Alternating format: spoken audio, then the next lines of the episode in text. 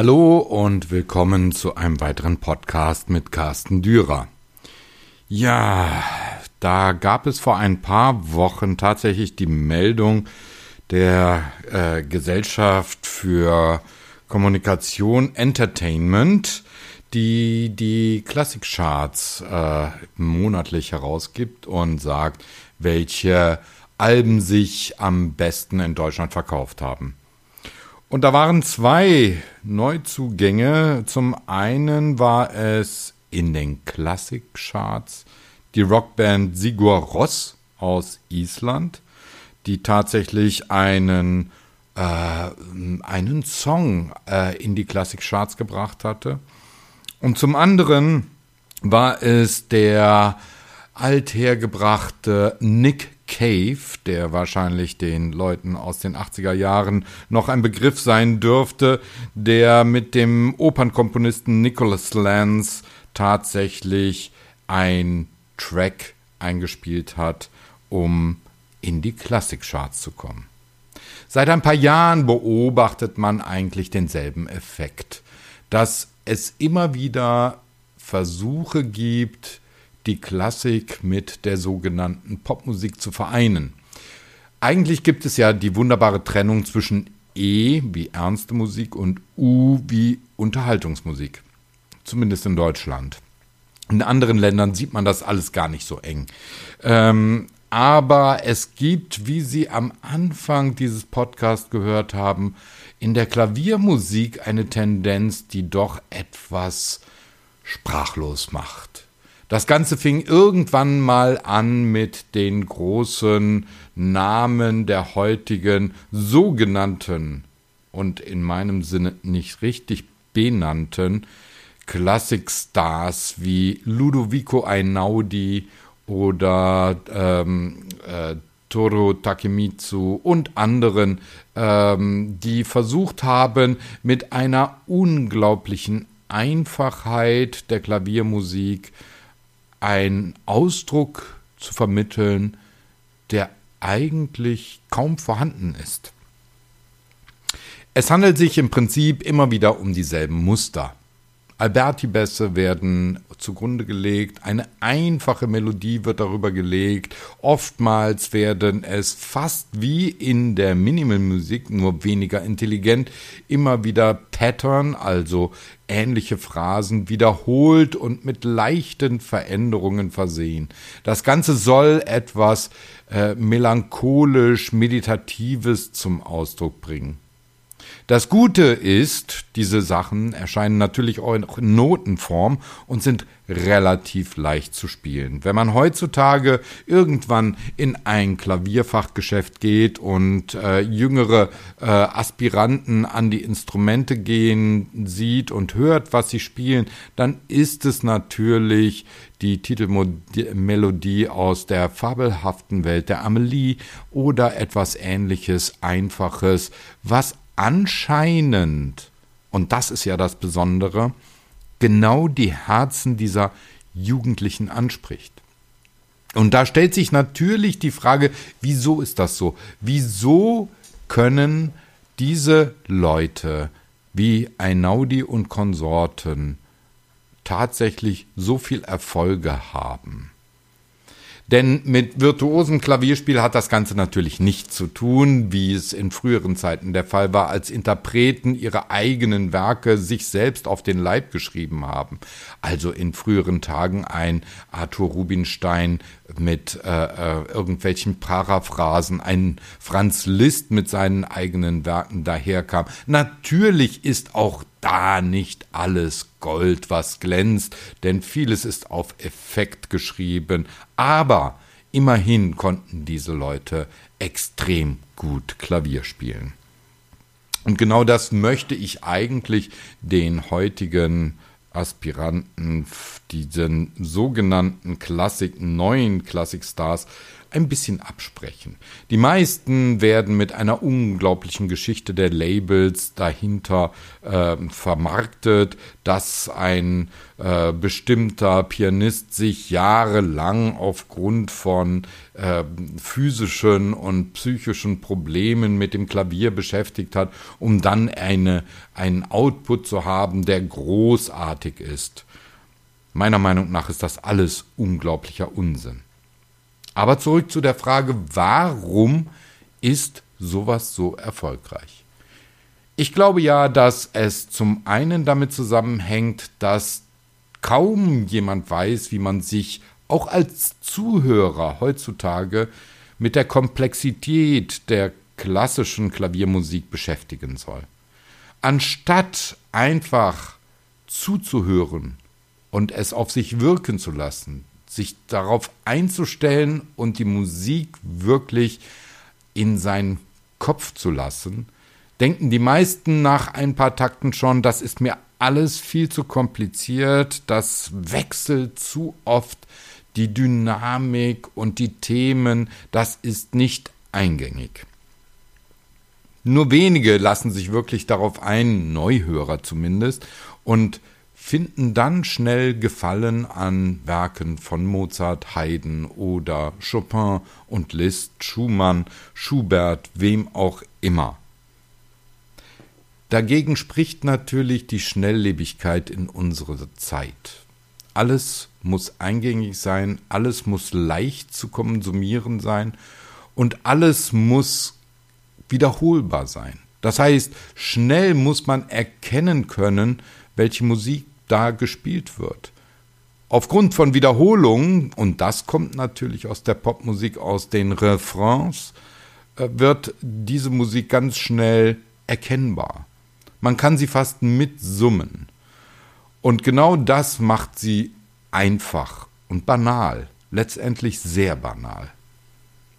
Nichtsdestotrotz spricht das auch für eine gewisse Sehnsucht nach einer Art von Neoromantik, glaube ich. Denn all diese Musik fließt leicht dahin, drückt kaum wirklich mal Grausames oder Verzweiflung aus, sondern man kann sie dahin plätschern lassen. Das verwechseln viele Menschen dann damit, dass die sogenannte wirklich große klassische Musik zu komplex ist, dafür aber die neuen Heroen am Klavier genau ihren Ton treffen und ihre Sprache sprechen. Gehen wir mal einen Schritt zurück.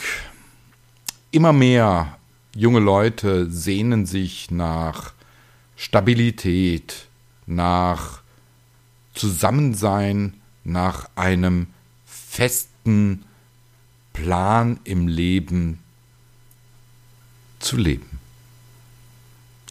Und genau da kommt diese Musik genau gelegen. Denn sie bietet keine Ecken und Kanten. Sie bietet genau das, was diese Leute hören wollen, nämlich Stabilität und Einfachheit. Ein Fließen im Leben. Und genau das lässt diese Musik so unfassbar erfolgreich sein. Anfang der 80er Jahre bis hinein in die 90er Jahre gab es immer wieder Versuche von den Labels, sogenannte Crossover-Produkte in den Markt zu drücken. Da taten sich dann irgendwelche Popgruppen zusammen mit wie heute eigentlich, klassikaffinen Musikern. Es wurden klassische Werke von Popmusikern interpretiert, die aber dann auf den Klassik-Labels erschienen und damit versucht wurde, neues Publikum für die sogenannte klassische Musik zu generieren. Das Ganze floppte mehrfach, immer wieder und immer wieder. Und unter diesen neuen Klassik-Klavierstars, die keine klassische Musik spielen, sondern einfach vor sich hinträllern, äh, ist eigentlich auch nur selten über einen längeren Zeitraum etwas zu hören. Nur ganz wenige können sich auf einem Label behaupten. Oftmals ist es aber so, dass sie einfach überhaupt nicht mehr auftauchen, nachdem sie einmal ein Album aufgenommen haben und in die Presse gedrückt wurden durch die Marketingmacht eines Labels. Bei denen, wo immer wieder was kommt, ist es bemerkenswert. Ich habe eine ganze Sammlung von CDs mir angeschafft, äh, die äh, all diese Art von Klaviermusik äh, vereint. Und bemerkenswert ist, man kann einlegen, welche CD man auch will.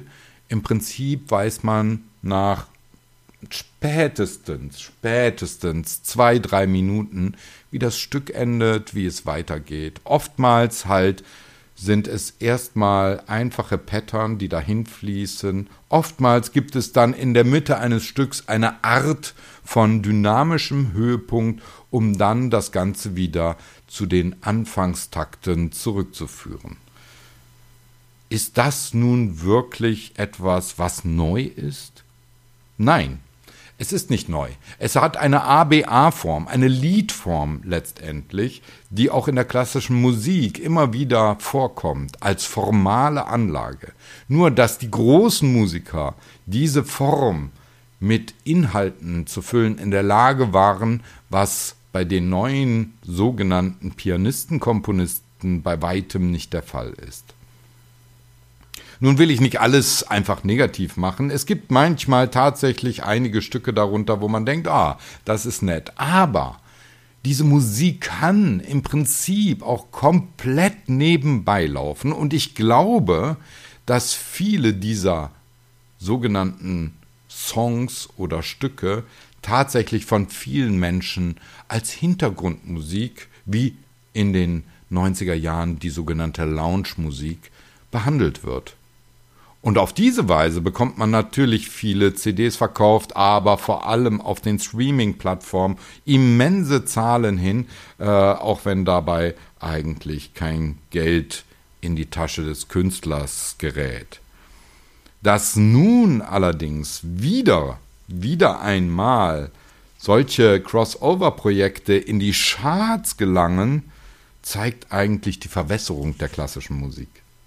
Keiner scheint sich noch die Mühe machen zu wollen, tatsächlich sich mit dieser klassischen Musik, mit dieser klassischen Klaviermusik beschäftigen zu wollen, sich wirklich mal hinzusetzen, zuzuhören, dann ins Konzert zu gehen, um diese Musik auch körperlich zu empfinden. Nur da kommt eigentlich der Moment der Einsicht, und der Erleuchtung. Nämlich nur dann kann man wirklich diese Musik als Großes empfinden. Und wie gesagt, man muss sich auf klassische Musik einlassen. Man muss sie einfach mal wirken lassen. Man muss nicht immer die Form und die Harmonik und die Kontrapunktik oder Polyphonie in dieser Musik verstehen all das ist unwichtig, denn auch die Komponisten der Klassik, nicht nur der Wiener Klassik, sondern alles, die Romantiker, alle wollten, wie uns Karl Philipp Emanuel Bach ja schon beigebracht hat in seinem Versuch über die wahre Art, das Klavier zu spielen, die Herzen der Zuhörer bewegen. Es geht um Empfindungen, es geht um das Besetzen des im Inneren des Zuhörers, ihn zu leiten, ihn mitzunehmen mit dieser Musik, ihn durch alle Höhen und Tiefen des Lebens mit Klaviermusik zu führen. Und genau darin schwächeln die neuen, na, sogenannten pseudoromantischen Pianisten, Komponisten. Man sollte sich also wirklich im Vergleich einmal große Werke anhören, dann wird jeder ganz schnell erkennen, dass diese Jan Bövenings und wie sie alle heißen, eigentlich keinen Stellenwert in der Klaviermusik haben.